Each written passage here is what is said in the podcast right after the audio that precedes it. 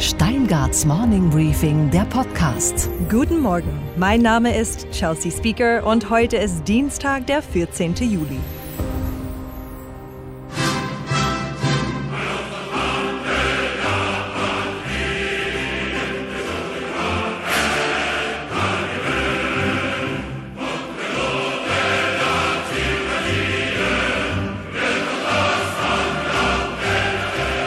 Marseillaise feiert heute Geburtstag.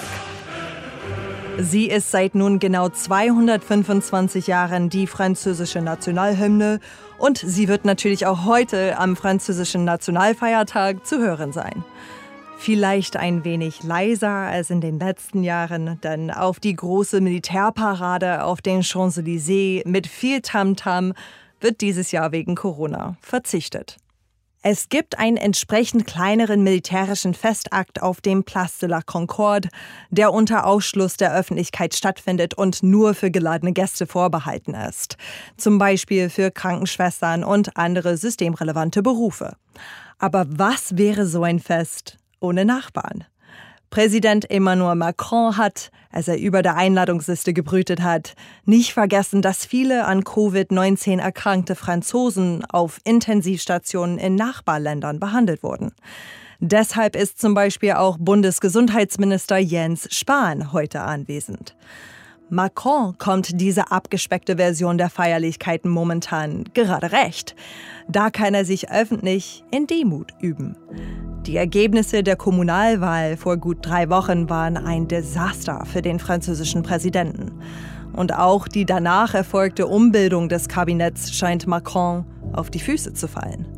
Die wichtigen Ressorts gingen alle an Männer. Tausende gehen in Frankreich auf die Straße, weil es Vergewaltigungsvorwürfe gegen den neuen Innenminister gibt. Und der Justizminister wird für frauenfeindliche Bemerkungen während der MeToo-Debatte kritisiert. Macron dürfte das Wochenende herbeisehnen. Da treffen sich die EU-Staats- und Regierungschefs, um über Zuschüsse, Kredite und den Corona-Wiederaufbaufonds zu streiten. So ein EU-Sondergipfel ist mit Sicherheit nicht stressfrei. Aber da kann er die Tristesse der Innenpolitik hinter sich lassen und die große internationale Bühne betreten. In der Rolle des glühenden Europäers mit den prallen Spendierhosen einerseits und als moderner Mann, der gut mit Frauen zusammenarbeitet. Denn beim milliardenschweren Corona-Rettungspaket ist Angela Merkel seine engste Verbündete. Unsere weiteren Themen heute. Grünen-Chef Robert Habeck war an Bord der Pioneer One für ein Gespräch mit meinen Kollegen Aleph Doan und Gordon Repinski. Sein Ziel nach wie vor Tempolimit 130 auf der Autobahn. Selbst der ADAC ist dafür. Wer argumentiert eigentlich noch dagegen? Also das ist sozusagen wahrscheinlich die erste Maßnahme einer neuen Regierung, wenn die Grünen mit dabei sind. Außerdem stellen wir Ihnen einen ungewöhnlichen Club von Millionären vor, die nicht dem Klischee von Superreichen entsprechen. Unsere Börsenreporterin Sophie Schimanski weiß, wie sich der Getränkekonzern Pepsi in der Corona-Krise schlägt. Und wenn diese Krise tatsächlich mal hinter uns liegt, werden wir dennoch öfters unseren Laptop im Homeoffice aufklappen. Die neue Studie dazu gleich. Die Grünen haben die deutsche Politik geprägt und umgekehrt. Wir hören das legendäre Gründungsmitglied Petra Kelly aus der Anfangszeit vor 40 Jahren.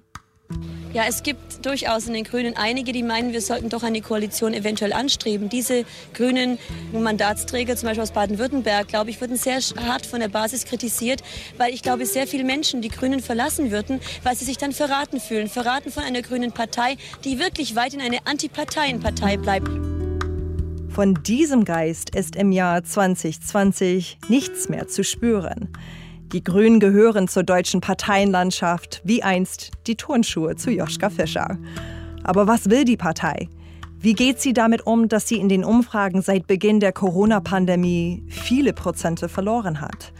Das haben meine Kollegin Aleph Doan und der Vize-Chefredakteur von The Pioneer Gordon Repinski mit Robert Habeck besprochen. Er ist seit zwei Jahren der Bundesvorsitzende der Partei und er war zu Gast auf der Pioneer One. Ja, herzlich willkommen, Robert Habeck, der Vorsitzende der Grünen. Hallo, guten Tag. Und mit mir zusammen ist Aleph Doan, da Chefreporterin von The Pioneer. Hallo, Herr Habeck, schön, dass Sie da sind. Hallo nochmal. Vor der Corona-Krise bewegten sich die Grünen ja so Richtung 30 Prozent und das Kanzleramt, an dem wir hier gelegentlich vorbeifahren, das schien zum Greifen nah.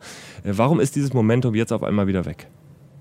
Also 30 Prozent ist hochgegriffen. Wir waren, glaube ich, im Januar, Februar so im Durchschnitt bei 22, 23 Prozent und sind jetzt bei 18 bis 20. Das ist akzeptabel, würde ich sagen. Aber klar war es natürlich so, dass in den Monaten März bis Anfang Mai, würde ich sagen, als jede Radiosendung mit den aktuellen Todeszahlen begann, alles Gegenwart war und alles dominiert war durch die Gegenwart und die Frage, was kommt danach, was kommt nach der großen Koalition, was kommt 2021, 2022, 2023, weit, weit in den Hintergrund gerückt ist. Das wurde dann immer übersetzt mit Stunde der Exekutive, zu Recht. Und wir haben das voll akzeptiert. Wir haben gewusst, dass wir der Regierung helfen müssen, dass wir sie unterstützen müssen, dass jetzt nicht die Stunde ist für vorgezogenen Wahlkampf. Wir wussten aber auch, dass sich der Raum des Politischen wieder öffnen wird, dass wir ihn öffnen können. Und so haben wir dann in den letzten, weiß ich nicht was, vier Wochen vier Prozent wieder aufgeholt und gesehen, dass wir selber mitbestimmen können, wie unsere Umfragen sich entwickeln. Und ich würde mal sagen, obwohl wir noch nicht bei 22, 23 sind, ist das eine Erfahrung, die uns enorm gestärkt hat. Aber es ist ja nicht nur der Prozentsatz in den Umfragen, den die Grünen haben, das stimmt, da sind die Verluste sozusagen überschaubar, aber es ist eben auch die Union, die ganz stark wieder hinzugewonnen hat, weswegen der Abstand so groß geworden ist, weswegen dieses große Ziel Kanzleramt auf einmal so weit weg zu sein scheint. Das mit dem Kanzleramt haben Sie gesagt. Ich glaube fest daran, dass abstrakte Ziele nicht dazu führen, dass man sie erreicht. Ich glaube daran, dass man sagen, erklären muss, sagen muss, dafür arbeiten muss und kämpfen muss, was jetzt politisch notwendig ist. Und wenn man das gut macht, ergibt sich weiteres von alleine, aber es ergibt sich nicht, indem man irgendwelche Zahlen in Umfragen oder Wahlprognosen rausgibt. Niemand wird die Grünen wählen, indem wir sagen, 20 Prozent reichen uns nicht und dann sagen alle, oh, das ist ja ziemlich überzeugend argumentiert, dann geben wir ihnen halt 21. Das ist ja Quatsch. Insofern wird es so ähm, nicht passieren. Die Bundeskanzlerin ist vor der Corona-Krise niedergeschrieben worden. Jetzt ist erkannt worden, dass sie mit ruhiger Hand uns hier durchgeführt hat. Ich glaube, die strategischen Probleme der Union sind schreiend. Jeder kann sie erkennen.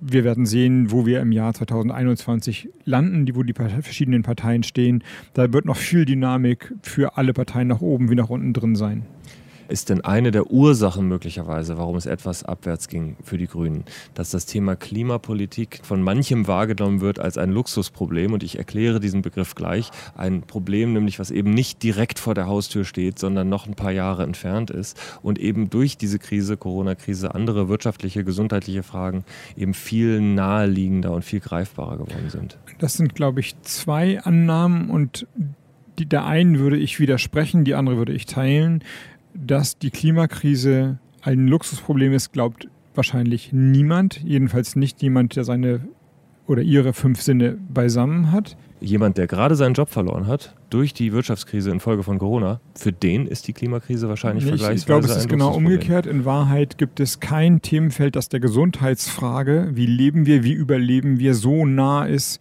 wie Umwelt- und Klimapolitik. Also das sind Gesundheitspolitik und Klimapolitik sind im Grunde die Geschwisterpaare.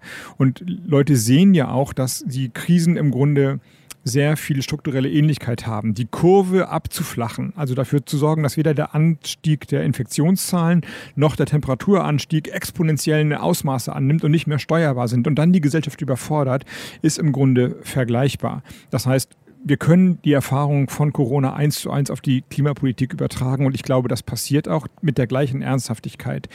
Was anders ist, ist, dass die Corona-Krise einen äußeren Gegner hat das Virus. Wir konnten uns gemeinsam gegen das Virus stellen. Was die Klimakrise so schwierig macht, ist, dass wir uns selbst hinterfragen müssen. Wir müssen selbstkritisch sein. Wir müssen unser Verhalten, unsere Mobilität, unser Konsumverhalten überprüfen. Und das ist natürlich viel schwieriger, als zu sagen, jetzt alle geschlossen gegen den Gegner. Und wenn es gelingt, wenn es uns, den Grünen, aber auch der Gesellschaft gelingt, die Erfahrung von Corona so zu übersetzen, dass wir sie auch auf andere Krisen anwenden können, dann können wir auch die schwieriger zu lösenden Krisen so bekämpfen. Was wären denn so ganz konkrete Lehren, die man jetzt aus Corona ziehen kann, die man dann später einsetzen kann im Kampf gegen die Klimakrise? Dass wir Vorsorgestrukturen vorhalten müssen, die sich nicht alleine über den Geldwert rechnen, würde ich sagen, ist eine der Lehren. Also, wenn wir immer nur darüber nachdenken, rechnen sich die Dinge, dann bauen wir die Strukturen ab, die wir als Sicherheitsnetze in der Gesellschaft brauchen. Und das kann man dann sehr konkret übertragen über eine andere Finanzierung der Fallpauschalen in den Krankenhäusern, einer Grundsätzlichkeit im Bildungsbereich und natürlich auch einer Politik, die eine Klimainfrastruktur oder eine fossilfreie Infrastruktur schafft, bevor es zu spät ist.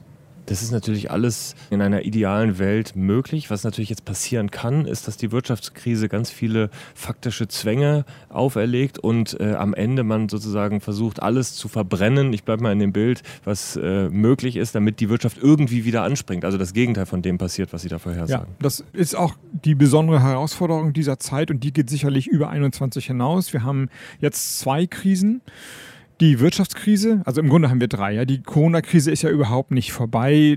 Ähm, wir haben die Wirtschaftskrise mit hoher Arbeitslosigkeit, äh, hohen Kurzarbeiterzahlen. Wenn die alle Kurzarbeiter alle arbeitslos werden, das haben wir noch nicht erlebt in Deutschland. Und wir haben andere Krisen wie die Klimakrise, die dazukommt. Und ich glaube, kluge Politik findet jetzt Mittel, nicht die Krisen jeweils einzeln zu bekämpfen, sondern die richtigen Maßnahmen zu entwickeln, das mit einem Rezept alle drei Krisen geheilt werden. Das ist unser Ansatz und deswegen müssen wir die Wirtschaft in Gang bringen. Es ist richtig, ein großes Konjunkturpaket zu schnüren. Es ist richtig, Impulse zu setzen und die staatlichen Ausgaben hochzufahren aber sie müssen eben gleichzeitig die Klimakrise im Blick behalten und die Investitionen in den öffentlichen Vorsorgebereich, Gesundheit, Bildung und so weiter ebenfalls hochfahren. Und nicht das Geld kurzfristig verbrennen, um dann im Jahr festzustellen, zu sagen, okay, die eine haben wir jetzt abgemildert, dafür ist die Krise an anderer Stelle umso größer geworden. Haben Sie eigentlich die Befürchtung, dass durch Corona jetzt einige Aspekte der Mobilität, die von den Grünen besonders gepusht werden, also öffentliche Verkehrsmittel etc., so ein bisschen Probleme, auch Imageprobleme haben, weil wir durch Corona jetzt so ein bisschen uns aus diesen Massenbewegungsmitteln zurückgezogen haben und mehr wieder aufs Auto setzen? Das scheint für den Moment so zu sein. Ist ja auch nur vernünftig, wenn die S-Bahnen in Berlin oder in anderen Städten so voll wären wie vor Corona. Also man steht sozusagen dicht an dicht. Ich bin ja morgens ganz häufig dann so gegen acht in die Bundesgeschäftsstelle gefahren da hat man schon gerochen, welches Shampoo der Nebenmann oder die Nebenfrau genommen hat oder eben auch nicht. Was noch unangenehmer war, das ist ja gut, dass die Verkehrsmittel ein bisschen leerer sind. Langfristig allerdings brauchen wir eine Form von Mobilität, die nicht auf der Verbrennung von fossilen Energien beruht und die Synergieeffekte schafft. Und das heißt in der Tat, dass der öffentliche Personennahverkehr eine starke Rolle spielen wird. Aber wir hoffen ja alle nicht, dass Corona die nächsten 20 Jahre hier regiert, sondern hoffentlich werden wir früher oder später ersten Medikamenten, dann Impfstoff haben und dann Corona ausrotten. Dann tauchen wir doch mal ab in die Welt der Utopien. Wie könnte die Verkehrswelt aussehen in fünf Jahren, wenn die Grünen möglicherweise in Deutschland regieren? Was wird sich ändern in den Städten, auf den Straßen, im öffentlichen Nahverkehr? Der Gedanke ist, den Anspruch von Mobilität tatsächlich ernst zu nehmen und der bedeutet ja Freiheit. In einer liberalen Gesellschaft ist sich von A nach B zu bewegen, möglichst ohne große Hindernisse gelebte Freiheit. Jetzt mag jeder für sich vergleichen, der morgens mit dem Auto nach Stuttgart pendelt oder nach Berlin pendelt oder nach Düsseldorf oder was auch immer, wie frei das ist, wenn man 20 Kilometer im Stop and Go und 5 Kilometer im Stau steht, den Parkplatz suchen muss und sich noch mit Radfahrern ärgern, die einem den Außenspiegel abfahren. Ist das die Freiheit? Ich glaube, wir können es besser machen. Das heißt, es geht tatsächlich darum, eine andere Lenkungswirkung zu haben, im Kern die Innenstädte autoärmer zu machen, die Mobilität der Menschen aber durch eine gute Vorsorge zu erhöhen im ländlichen Raum stellt sich das natürlich völlig anders dar. Ich äh, wohne da ja oder habe da sehr lange gewohnt. Da wird es nie eine Taktung geben wie die S-Bahn in Berlin alle zwei, drei Minuten. Das wäre ja absurd zu glauben. Deswegen kämpfen wir überhaupt nicht gegen das Auto, sondern nur für eine Umstellung auf fossilfreie Antriebe. Wenn wir mal auf die Autobahnen schauen und die Grünen in der nächsten Bundesregierung dabei sind, gibt es dann ein Tempolimit? Ja. Wo liegt das dann? Bei 130 auf den das, Autobahnen. Das setzen Sie dann sogar durch gegen Ihren Koalitionspartner? Gegen Andreas Scheuer? Möglicherweise. Da müssen Sie selber lachen, oder? Ich meine, jetzt ganz im Ernst, was hat uns Corona unter anderem gelehrt, dass bestimmte Debatten viel kleiner sind, als wir sie gedacht haben, dass sie sind. Der Vorwurf 130 km/h auf der Autobahn ist eine ungebührliche Einschränkung der bürgerlichen Freiheit, wie vor Corona erhoben, klingt jetzt irgendwie noch lächerlicher, als es davor geklungen hat, nach Schließung von Kirchen, Schulen, äh, Innenstädten und so weiter und so fort. Also selbst der ADAC ist dafür. Wer, wer, wer, wer argumentiert eigentlich noch dagegen? Also das ist sozusagen wahrscheinlich die erste Maßnahme einer neuen Regierung, wenn die Grünen mit dabei sind und geht ja auch schnell. Also viele Dinge sind kompliziert, brauchen Förderprogramme, Richtlinien und so weiter. Hier ist nur eine Gesetzesänderung, wird einer der ersten Dinge sein, die, die passieren. Aber es gibt ja doch tatsächlich viele, die das partout nicht wollen, so ein Tempolimit. Können Sie diese Identifikation mit dem Willen zum schnellen Fahren denn irgendwie verstehen oder nachvollziehen? Also es gibt erstmal mehr Leute, die das Tempolimit wollen. Und ich kann in einem gewissen Sinne nachvollziehen, dass Benzinautos und dieses Röhren von Motoren mit so einer 80er-Romantik verbunden wurde. Aber ich glaube, man lügt sich in die eigene Tasche. Und ähm, ein Sport, also ich wohne ja in Flensburg, von der Kanalbrücke, Radar Hochbrücke bis zur dänischen Grenze. Das ist der längste Abschnitt in Deutschland, wo kein Tempolimit ist. Leute fahren dahin, um mal auf 40 Kilometern 250 zu fahren. Nachts irgendwann das ist nicht zu rechtfertigen. Das muss man nicht machen. Bei aller Liebe für jeder soll sein Hobby ausüben, wie er will, andere gefährden, um selber mal Spaß zu haben. Und jeder weiß, dass, wie man sich das anfühlt, wenn man selber, keine Ahnung, 140, 150 fährt und dann ballert einer mit 250 an einem vorbei. Man kriegt einen Herzkasper. Dafür gibt es keinen Rechtsanspruch. Es gibt kein Recht auf Rasen in Deutschland. Haben Sie eigentlich ein Auto? Aber das hat nichts damit zu tun mit ökologischem Bewusstsein, sondern ich habe es irgendwann nicht mehr gebraucht. Die Kinder waren aus dem Haus, ich war viel in Berlin. Das Ding hat mich genervt. TÜV, Reifenwechsel, Ölwechsel. Dann habe ich es abgeschafft. Jetzt sind wir hier gerade auf der Spree unterwegs in Berlin und sind gerade am Kanzleramt vorbeigefahren. Da stellt sich natürlich die Frage, mit was für einem Blick Schon eigentlich. ein bisschen her, oder? Ja, wir kommen Aber gleich, die brauchen die rhetorische Brücke, mir ist das schon klar. wir drehen gleich und kommen dann wieder dran vorbei. Also insofern können Sie zweimal drauf gucken aufs Kanzleramt. Was, wir liegen hier so ein bisschen flach. Was denken Sie dabei? Architektonisch kann man drüber streiten, denke ich. Und so ganz inhaltlich wäre das so ein Ort, da könnten Sie sich vorstellen, da könnte auch mal ein Grüner oder eine Grüne einziehen? Ja klar, wird irgendwann da mal eine Grüne oder ein Grüner einziehen. Das wenn Sie sich die Entwicklung der Partei anschauen, ist das eher wahrscheinlich als unwahrscheinlich. Wie hoch glauben Sie ist die Wahrscheinlichkeit, dass das schon im kommenden Jahr passiert? Ach, das hat mit Wahrscheinlichkeit eigentlich jetzt gar nichts zu tun, sondern das ist ja, ähm, ich glaube, wenn Sie auf den Zustand meiner Partei zu sprechen kommen, dass unser Erfolg, der ja immer noch groß ist, daran liegt, dass wir uns von allen Fragen, die diese taktische Natur einnehmen, möglichst fernhalten. Wir versuchen uns auf das zu konzentrieren, was gerade gesellschaftlich passiert, die richtigen Antworten zu geben, daraus eine Kraft zu gewinnen und daraus dann eine möglichst große Stärke zu gewinnen. Möglichst große Stärke, da muss ich gar nicht drum herum reden, die, die wollen wir. Wir wollen Einfluss auf die Breite der politischen Entscheidungsfindung haben. Das ist ein ganz anderer Anspruch, als nur für die Avantgarde da zu sein. Aber er wird nicht größer, indem wir sagen, es muss aber so und so viel Prozent sein oder folgendes ist das Ziel, sondern an der Sache arbeiten und dann ergibt sich der Rest im besten Fall von alleine. Lieber Robert Habeck, wir danken Ihnen herzlich, liebe Zuschauerinnen und Zuschauer. Wir bedanken uns ebenfalls für die Aufmerksamkeit und wünschen noch einen schönen Tag und freuen uns darauf, wenn Sie wieder dabei sind beim nächsten Mal. Tschüss. Tschüss. Und was war heute Nacht an der Wall Street los? Viele Getränkehersteller haben unter der Corona-Krise gelitten. Der ganze Absatz in den Restaurants und Hotels ist über Monate weggebrochen und dürfte jetzt auch nach den ersten Lockerungen des Lockdowns noch nicht das Vorkrisenniveau erreicht haben. Genauen Aufschluss könnten da die Quartalszahlen von Pepsi liefern. Und die kennt unsere Börsenreporterin Sophie Schimanski in New York. Hallo Sophie. Hi Chelsea. Wie sind die Zahlen ausgefallen? Ja, die waren jetzt nicht prickelnd. Der Umsatz ist im Vergleich zum Vorjahr schon gefallen, aber eben nur in Anführungszeichen um 0,3 Prozent. Also sie sind nicht so sehr ins Bodenlose gestürzt, äh, wie wir das diese Berichtssaison wahrscheinlich noch sehen werden. Weniger eingenommen haben sie mit dem Verkauf von Getränken, was darauf schließen lässt natürlich, dass da Restaurants und Bars eben wichtig sind für den Vertrieb. Aber die Welt hat mehr gesnackt. Bei der Marke Frito-Lay, da machen äh, sie Doritos und Kartoffelchips zum Beispiel drunter, da stieg der Umsatz um 6,6 Prozent. Und damit sieht PepsiCo CFO sie in einem Sweet Spot, sagte er gestern auf CNBC. Hugh Johnston.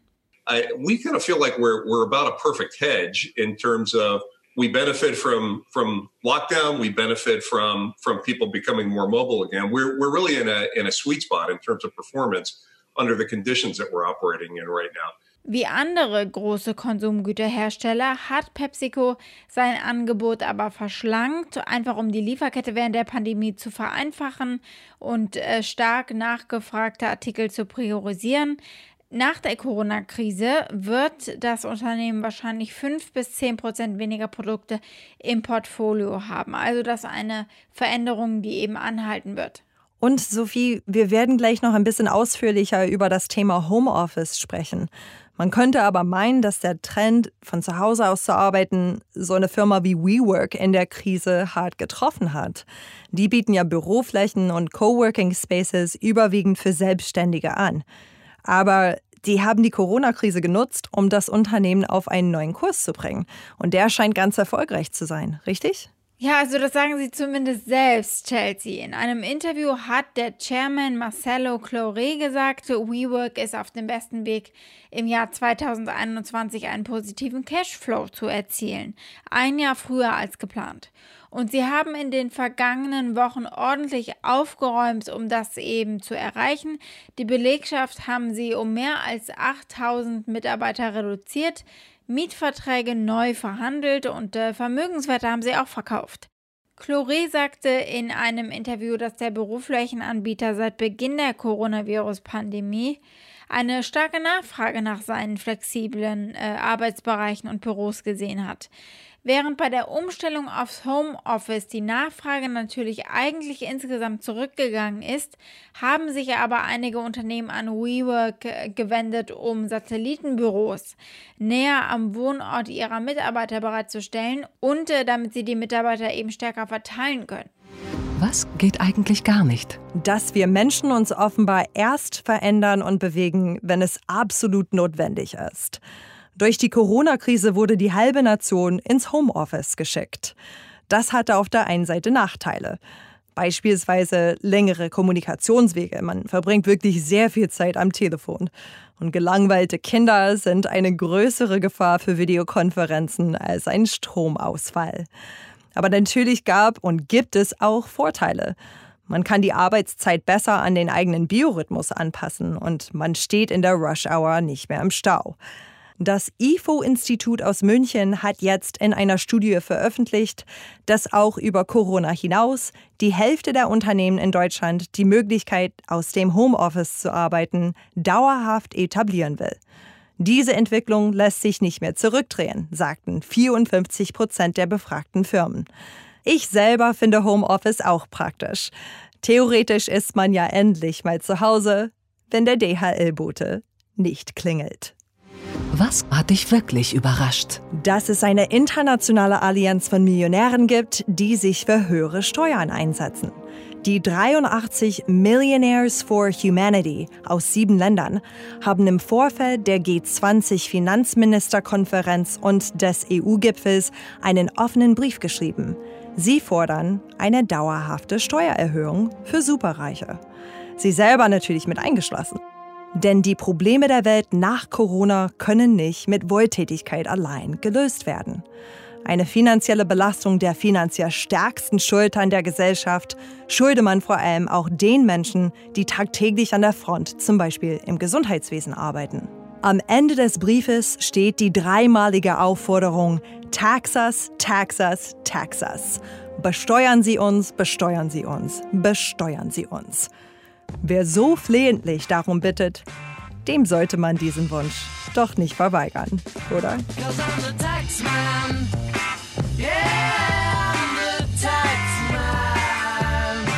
Ihnen jetzt einen guten Start in diesen neuen Tag.